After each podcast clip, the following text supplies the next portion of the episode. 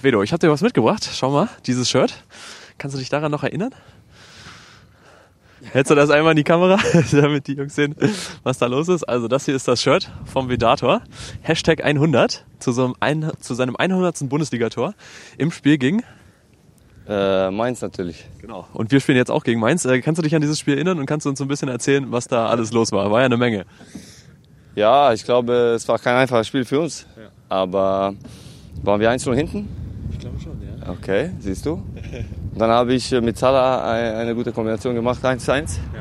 Das war 99 und ich wusste, ich brauche noch eins. Dann habe ich noch eins irgendwie noch gemacht, mit Glück. Aber hat gezählt und war mein Hundertste. Und ja, natürlich war ich sehr, sehr stolz und, und froh. Aber danach habe ich Gelbrot bekommen, oder? Du hast da noch ein kleines taktisches Foul begangen und musstest dann frühzeitig vom Platz. Deswegen konnten wir damals unser Interview nicht machen. Deswegen habe ich gedacht, machen wir es heute. Haben wir das auch geklärt. Und jetzt äh, geht's wieder gegen Mainz. Äh, du hast jetzt deine Gelbsperre abgesessen. Das heißt, du bist richtig heiß, oder? Was können wir vom Vedator erwarten am Samstag?